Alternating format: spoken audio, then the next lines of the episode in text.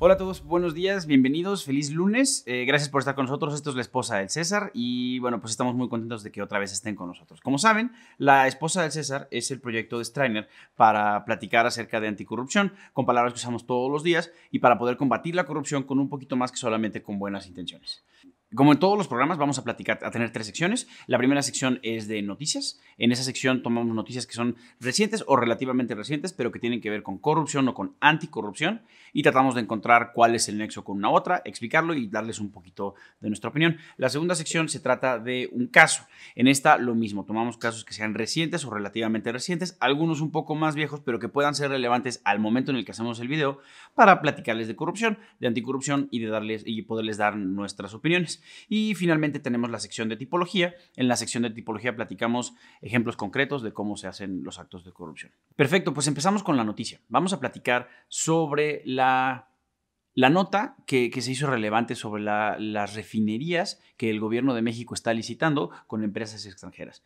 Ok, la versión corta y lo que ha circulado en los medios es que el gobierno de México, el, nuevo gobierno de México que empezó en diciembre de 2018, decidió que va a, a construir una nueva refinería para producir combustible. Hasta ahí, bueno, bien mal es cuestionable. Esa es la decisión que toma el gobierno y para construir las refinerías se necesita buscar contratistas. El gobierno decide buscar a los contratistas expertos en construcción de refinerías y se acerca a un puñado de empresas, todas extranjeras, que, ya se han dedicado y tienen en su haber la construcción de más de 100 refinerías en distintos países del mundo. Ok, hasta ahí todo parece ser correcto. Normalmente este, este tipo de cuestiones se hacen en licitaciones abiertas. La licitación abierta no es otra cosa más que el gobierno haciendo una invitación diciendo quien quiera dar este servicio venga a presentarse. No siempre se hace así, a veces se invita directamente a personas para que hagan sus posturas.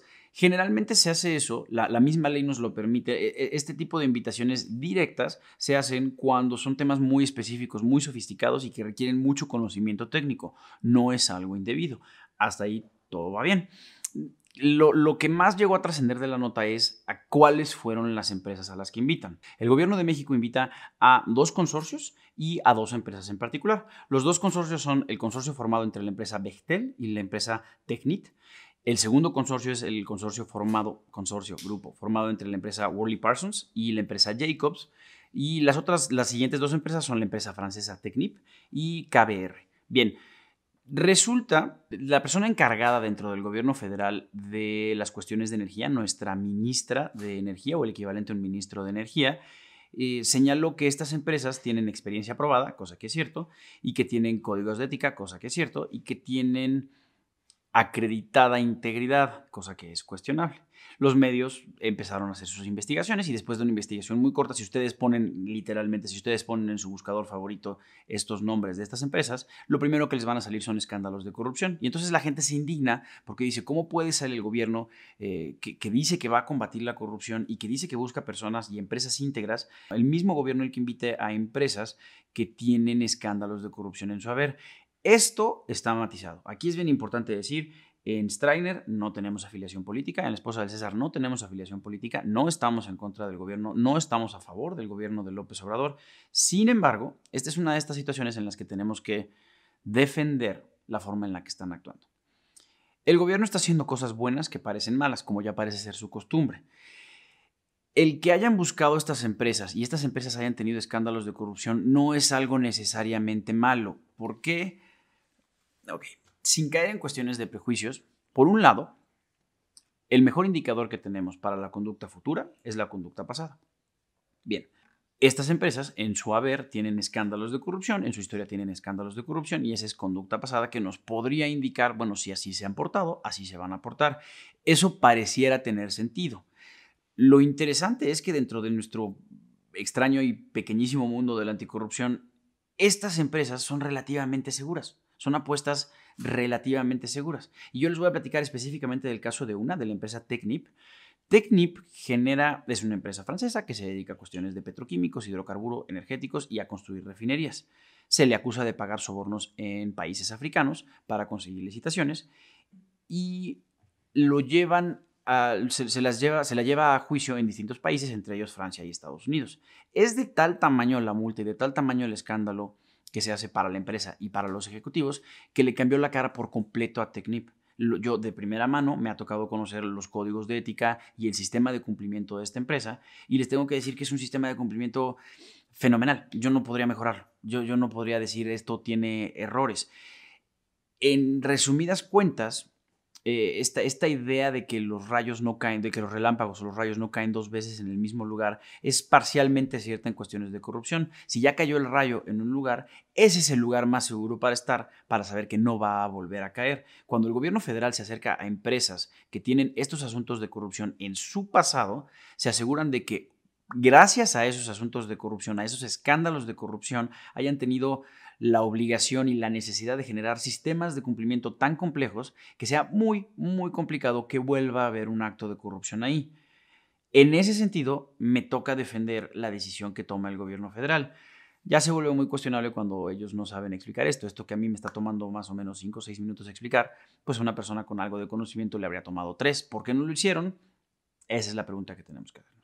Excelente, pues ahora vamos al caso y el caso que nos toca platicar hoy es el caso que ha platicado muchísima gente, el escándalo de sobornos de la Universidad del Sur de California. Para pagar sobornos, para que los hijos de personas ricas, famosas, etcétera, puedan entrar a la universidad, reciban el, derecho de admisión. Bien, que sin entrar mucho en el escándalo y sin entrar mucho en el caso, la versión corta es exactamente esa. Hay 32 personas acusadas, hombres, mujeres, de distintos sectores de la industria, de distintos eh, sectores de, la vida económica, que tienen ciertas cosas en común. Todos tienen en común que tienen una posición de privilegio, ojo ahí, tienen posiciones privilegiadas, tienen dinero, y estas personas se gastan mucho dinero en pagar sobornos a personas que trabajan, a personal, eh, funcionarios de la Universidad del Sur de California, para lograr que sus hijitos, que sus querubines entren a la universidad.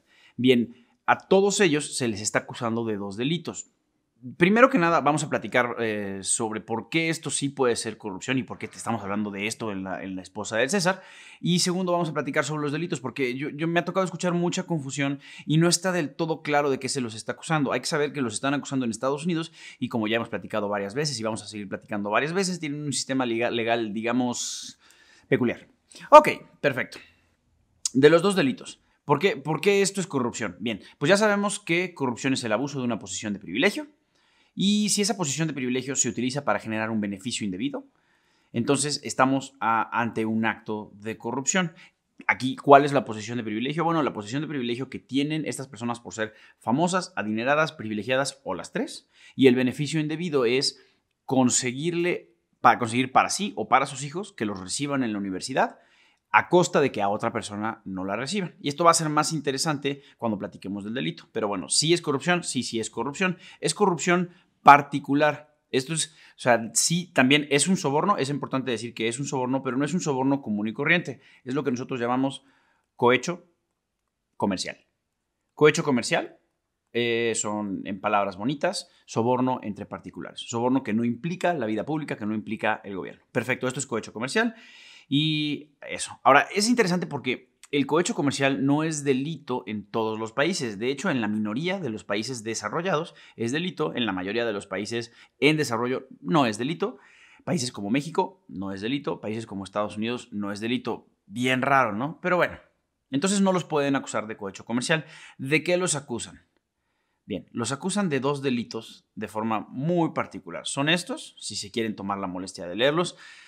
Eh, yo ya lo hice para que ustedes no lo tengan que leer. Es demasiado rollo, pero bueno, los están acusando delito número uno, confabulación o eh, asociación delictuosa para cometer el delito de fraude.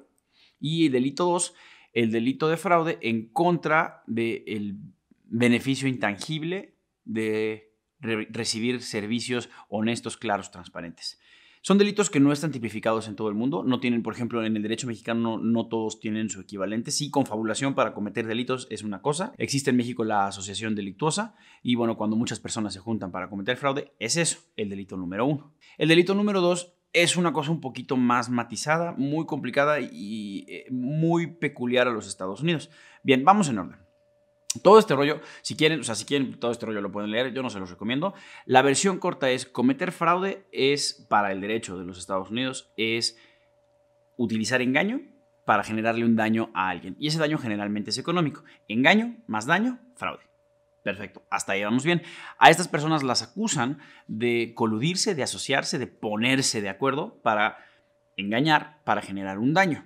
Entonces eso es confabulación para cometer fraude. Perfecto. Delito número uno, resuelto. Delito número dos. Este delito es medio complicado de entender. Vamos a ver si yo puedo hacer un trabajo interesante en, explicárselo. Este delito de fraude al derecho intangible de recibir servicios honestos, de recibir un trato justo, significa que cometo fraude, hay la intención, el engaño con la intención de generar daño, y ese daño es el daño que yo genero al tercero que iba a recibir algo honesto, claro, transparente, en este caso a las otras personas que solicitaron, que solicitaron admisión a esta universidad.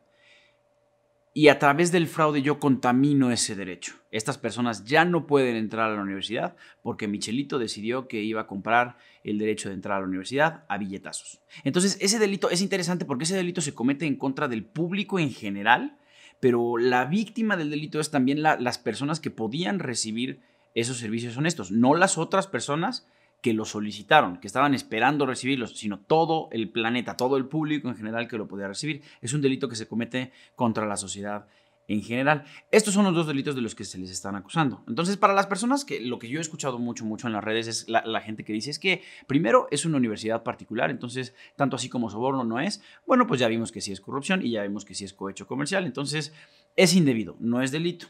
Segundo, sí es el delito de fraude. ¿Por qué? Porque hay engaño para generar un daño financiero.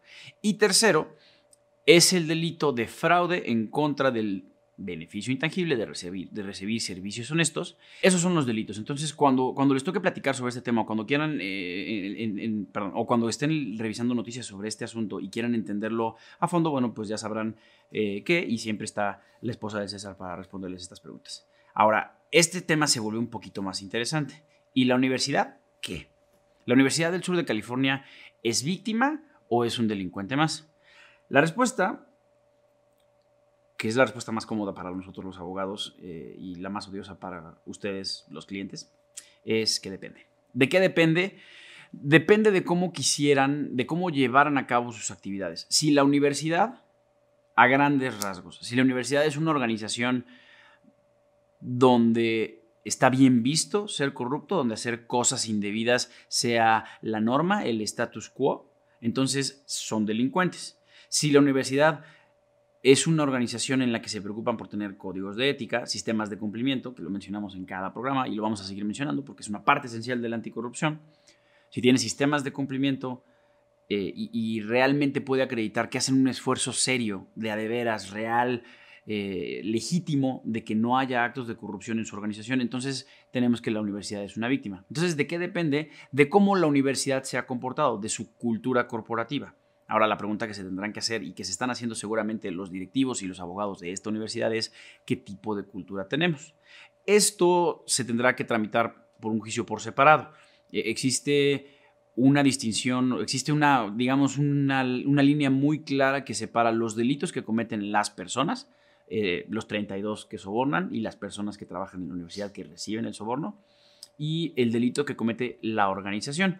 No son cosas separadas, no depende uno de la otra. Entonces, así como este escándalo se vaya desarrollando, nos vamos a ir enterando del juicio que se le haga a la universidad como posible delincuente. Perfectísimo. Bueno, perfectísimo. Pues vamos por último a la sección de tipología. Como platicamos en cada caso, una tipología es un ejemplo concreto o, un modelo de algo. Entonces, si tenemos un fenómeno como el fenómeno corrupción, una tipología de corrupción es los pasos concretos que hacemos para cometer un acto de corrupción, el truco para cometer un acto de corrupción. Hoy vamos a platicar de un acto de corrupción entre los actos de corrupción. Es una cosa gravísima y además horrible. Vamos a platicar de los sobrecostes. Los sobrecostes son precios inflados, también conocidos como precios inflados en distintos lugares, los sobrecostes, ah, en nuestra opinión, son el primo corrupto del diezmo. Y ya sabemos que el diezmo es una cosa espantrajosa. Ustedes podrán ver en... ¿Qué episodio fue el del diezmo? ¿Tres, cuatro? No sabemos. Eh, perfecto. Ya sabemos lo que es el diezmo. En, otros episodios ya platicamos exactamente del diezmo o, estos, los llamados también moches. Básicamente el servidor público para otorgarte un contrato te exige que le pagues como soborno cierto porcentaje del valor del contrato, normalmente 10%, y de ahí sale esta palabra.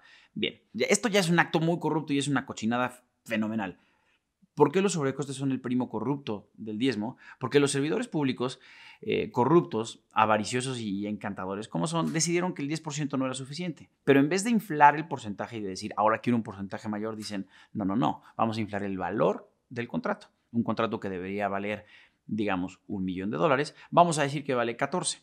Y entonces yo no te voy a cobrar un porcentaje sobre el millón de dólares, sino sobre los 14. Inclusive son tan eh, taimados de vez en cuando, más seguido que no, que se inventan empresas fantasma para que con esas empresas fantasma se haga la licitación y la licitación se genere en un sobrecoste y todo ese dinero adicional, inflado, ficticio, se va derechito a su bolsa. Les voy a plantear un ejemplo. Supongamos que yo soy un gobernador, un ex gobernador corrupto de un estado, de un estado del sureste de México, que nos ha servido de ejemplo muchas veces en la esposa del César, gracias por eso y decido que vamos a hacer un concierto, un concierto para conmemorar cualquier evento, un evento festivo.